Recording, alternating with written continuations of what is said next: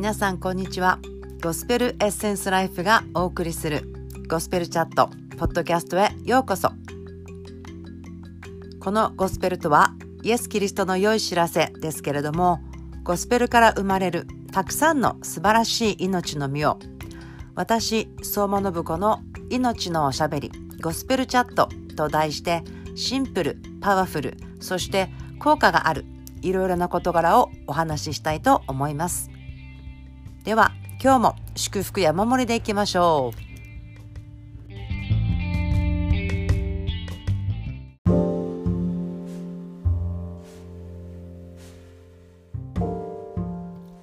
皆さんこんばんは。12月4日ゴスペルチャットへようこそ。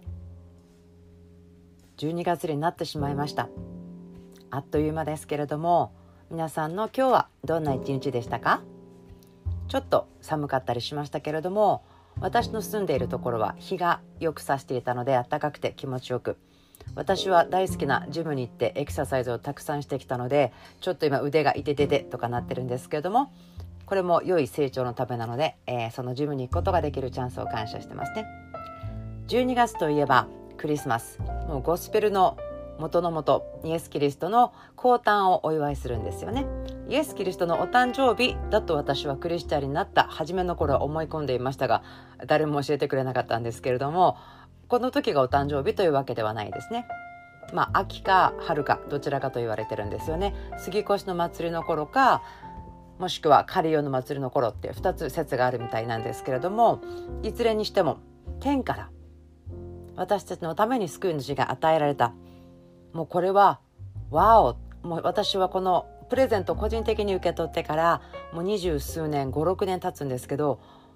知れば知るほどわおこれはすごいものをいただいたな。この愛はすごい。その中に実際に生きていて神とおしゃべりをすること。このイエス・キリストとおしゃべりができること。そのような会話をするような親しい関係の中に精霊様によって入ることができること。そのことを本当にこれ感謝してます。ルカの福音書の2章のところをちょっとだけ読みたいと思います。11節から「今日ダビデの町であなた方のために救い主がお生まれになりました」「この方こそ主キリストです」「あなた方は布にくるまって貝羽桶に寝ている緑子を見つけます。それがあなた方のための印です。はい。私たちが毎日の人生を生きてる時に神様あなたが言ってることはわかる気がするけれどもどうやったらこれってわかるんですか？どの道を行ったらあなたのものってわかるんですか？っていうこともちろんあると思うんですけれどもちょっとここに書いてあった言葉でですねそれがあなた方のための印ですってあるんですよね先にこの見つかりがですね羊飼いたちに教えるんですけど私たちの毎日の人生も実はこういうことありますよね。神様が何かを私たちに教えてくれる何かをこう言ってくれる予言とか、え賛美の中で受け取るとか御言葉からあこれだよって。でも神様どこがそれなんですか？どれが緑子なんですか？どれが印なんですか？と思うかもしれないんですけどでも目をちょっと開けてみてください。そして私にはわからない。私には見えない聞こえないっていう嘘をですねパパッと振り払って。いや神様の方がどれだけ伝えたいか。神様の方がどれだけ私に知ってほしいかな。っていうことを受け取ってみてください。これも信仰ですよね。私は神の声を聞くことができます。この印を見ることができます。っていうことですね。それをするとですね皆さんにもこの羊飼いたちが生まれたばかりの救い主イエス・キリストに見て会ってワオって分かったように私たちもなんか日々イエス・キリストに出会い直すって言ったら変ですけどもっと分かるもっと出会うことってできると思うんですね。そのことが今月イエス・キリストの降誕祭イエス・キリスト神の子が人として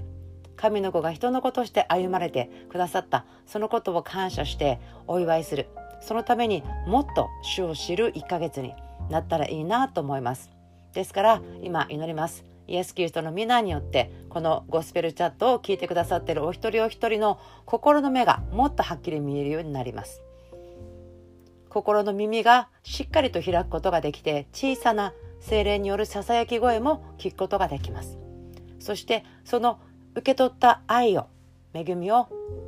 受け取るのに必要な人たちのところにあなたが送られていってその光を分かち合うような1ヶ月になることをイエスの皆によって祝福します。アメン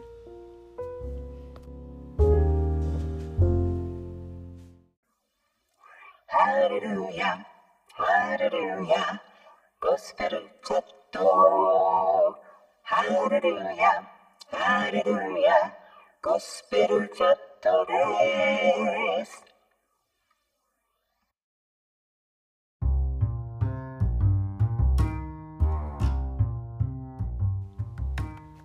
追伸のコーナーになってしまったんですけれども面白いですけど先ほどですね一度喋ったものをくっつけてあじゃあとりあえず一回聞いてからアップロードしようと思っていたんですけどその時にこの言葉が響いてきたんですね。それはですねとてもよく知られているとこなんですけれどもマタイの福音書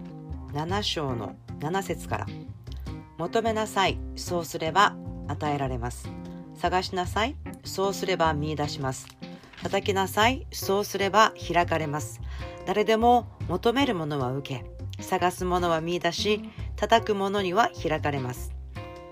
あなた方のうち誰が自分の子がパンを求めているのに石を与えるでしょうか？魚を求めているのに蛇を与えるのでしょうか？このようにあなた方は悪いものであっても自分の子供たちには良いものを与えることを知っているのです。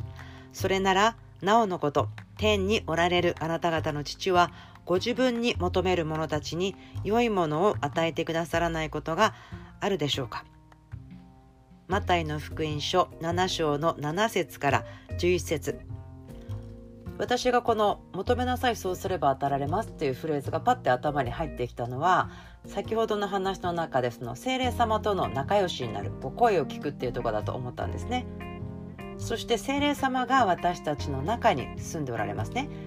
イエス・キリストを信じている信者ボーナゲンした私私たちはえー、私たちの中に聖霊なる神様が住んでいらっしゃるのでよく聞こえるんですよね。もちろん神様は全人類の神様でいつも語っておられるので聞くことはできるんですけれども外から聞くっていうことと内に住んでいる内なる声内なる証そういうものは全く違うと私も思うんですね。なのでちょっとここで励まししたいんですね。時々私たちは教会とかまあ集会で前の方でお話をする方たちですよね。まあ、牧師先生方なりミニスターの方なりでそれぞれで訓練をされたり練習をしてきた素晴らしい実がなってる時またその油注ぎがあって素晴らしいなと思う時もちろんありますよね。感謝です。私たちそういうふうに歩んできた方たちから祝福たくさん受け取っています。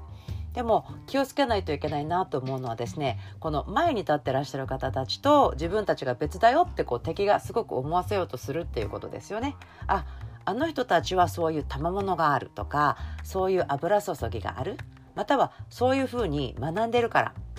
そう思うかもしれないんですけどでも出発地点は多分私たちみんな一緒だと思うんですね。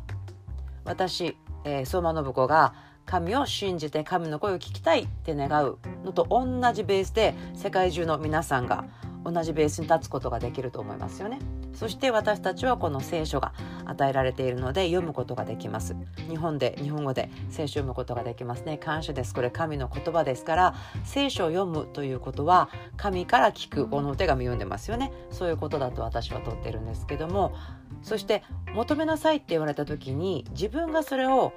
受け取るのにふさわしい。私が求めたら受け取ることができるっていう気持ちがない時はですねあまり求めることができないですよね。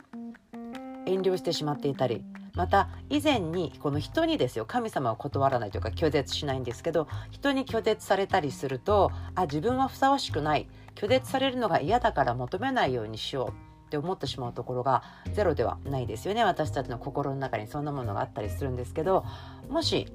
あなたがあでもね僕違うんで私そうじゃないんだって思っちゃうんだったらですねこれ多分あなたのための神様からの予言的な励ましだと思います。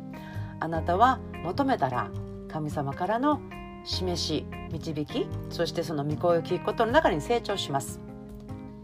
1から100のようにですね、まあ、奇跡的にピュッて飛ぶ方ももちろんいますよね。神様は何でも好きなことされますから。でもそうじゃなくても少なくとも子供として天のお父さんのあなたが子供であるならばお父さんの声を子供は聞くことができますし、えー、イエス様が聖書の中で詩篇の23編では主は良い羊飼いと言ってますからあなたが羊ならばね、私の羊は私の声を聞き分けますと言われてますから聞き分けることに成長します。今このことをイエスの、え、皆によってこれを聞いてくださっている皆さんに予言します。では神様の声を聞くことに成長して求めましょう。私たちはすごく愛されてるよってなかなか言われづらい社会の中に生きてる人たちが多いと思うんですけれどもでもこの神の御国全然違います。愛してることをどれだけイエスが伝えたいか。だから十字架についてくださったと私はパッて一目で「ワオ!」ってある時掲示が来たんですけどまあそのお話は長くなっちゃうのでまたいつかそのうちしたいと思いますけどもとりあえず今日はここまでで求めてください。そうしたら与えられますよ。探してください。あなたを乱すことができます。叩いたら開かれます。そして受け取るまで見出すまで開くまで諦めない恵みをイエス・キリストの皆によって祝福します。アメン。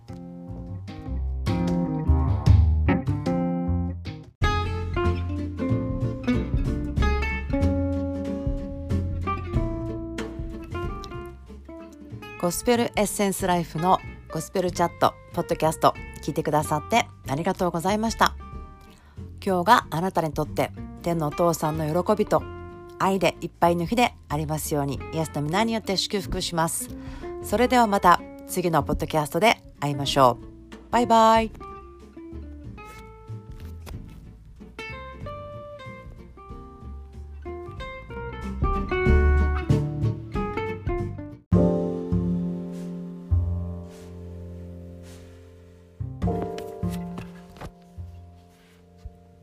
皆さんこんばんは。ゴスペルエッセンスライフの相馬信子です。今日は私の手の届くところというとこですね。私が目の前で見ている本とかいろいろな聖書箇所が書いてあるカードその中から何かをちょっと選んでお話ししたいなと思ったコーナーです。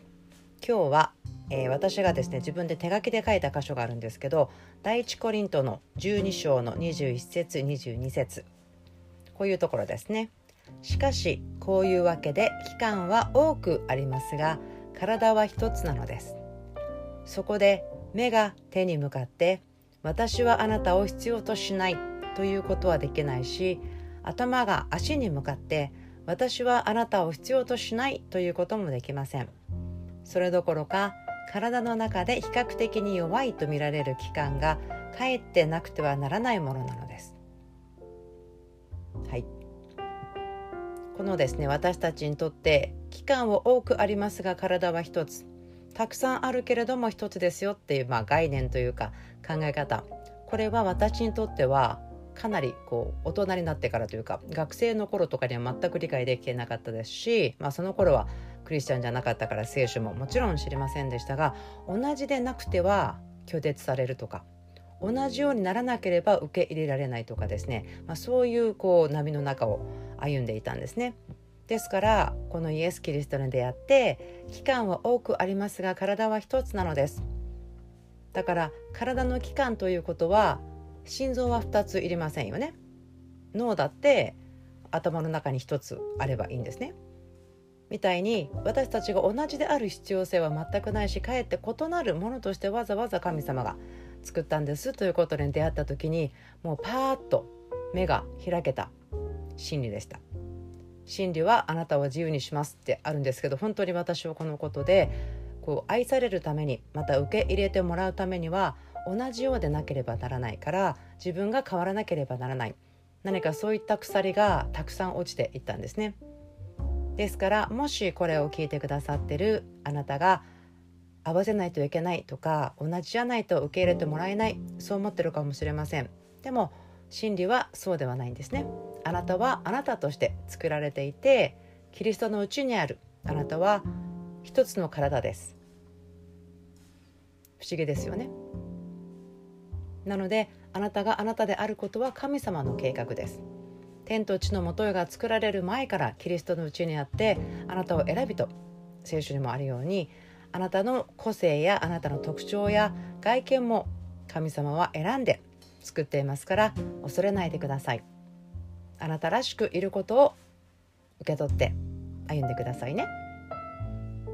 次はですねそこで目が手に向かって私はあなたを必要としないということはできないし頭が足に向かって私はあなたを必要としないということもできませんとあります。そうですね。目が手に向かって私はあなたを必要としない。そんなことは言えるわけがないんですけどつい私たち自分と違うこととか自分と違うことをしてる人たちに対してあ違うからいらないよね。一緒じゃなくていいよってこう切り取ってしまうような傾向があるんじゃないかなと私は思うんですね。または反対に私はあなたと違うからあなたたちの一部じゃないよって言ってしまうことがあると思うんです。でもそうではなくて私たち違うからお互いが必要なんです。私のできないことがあなたの力であってあなたのできないことが私の力ですよということをお互いに受け入れること。そのことの中に私たちみんなが成長することを期待します。言うことができませんってありますからね。本当にそうなんです。ついいろいろ昔そういうことをよく言ってきたちょっとですねあ思いがあるんですけどでもそのことも本当に癒されたので拒絶感とか違ってたらいけないそういうようなこうコントロールとか支配そういったところからあなたも自由になれることをイエスの皆によって宣言します。次ですね。体の中で比較的に弱いと見られる器官がかえってなくてはならないものなのです。比較的に弱いと見られる期間そうですねこの体の強さみたいなものはもしかしたら強いなと思える人がいたり弱いなと思える人がいるかもしれませんけれどもでもかえってなくてはならないものだよと言ってますね。これは私の最近の話なんですけれどもちょっと家族の一人ですね母の体調が、え弱くなってきたのでいつもよりもこうお手伝いをしてるんですけれどもそのような時には私の中に神様の愛がたくさん出てきます。必要を満たすための愛がたくさん流れてくるんですね。なのでこれは私の個人的なところだけなんですけれどもやっぱり弱いとか足りないと見えるところはとても大切なんだなというふうに日々思わされています。では天の父さんありがとうございますあなたが私たち一人一人を独創的に目的を持って計画を立てて素晴らしく作ってくださったことを感謝します何か自分には計画がないんじゃないかなとか大したことじゃない。そのような嘘。私たちの力すべてふるい落とします。そしてあなたが語ってくださっている私の目にはあなたは高価で尊い。私はあなたを愛している。この真理が今これを聞いているお一人お一人の、えー、魂の一番深いところに種として降りていくことをイエスの皆によって祈ります。主ありがとうございますそして弱いところも強いところもあっていいんだよということを宣言します。そして異なることは神様の計画にあって良いことであって私たちのお互いの違うところがお互いを祝福しますということを認めることができるように成長します。感謝してイエス・キリストの皆によって祈ります。今日は聞いてくださってありがとうございます。皆さんがたくさんの祝福を受けて今日一日過ごすことができることを祈ります。アメン。